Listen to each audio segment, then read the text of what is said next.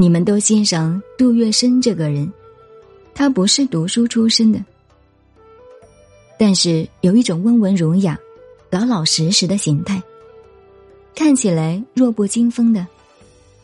后来做了社会的文人，他就是有这个包容三教九流的本事。因此，他有三句名言。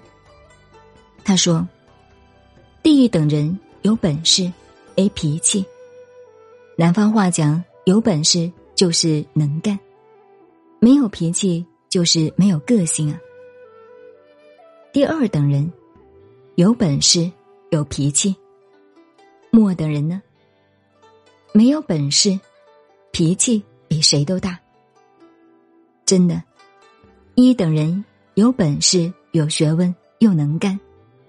所谓没有脾气，就是说不随便发怒。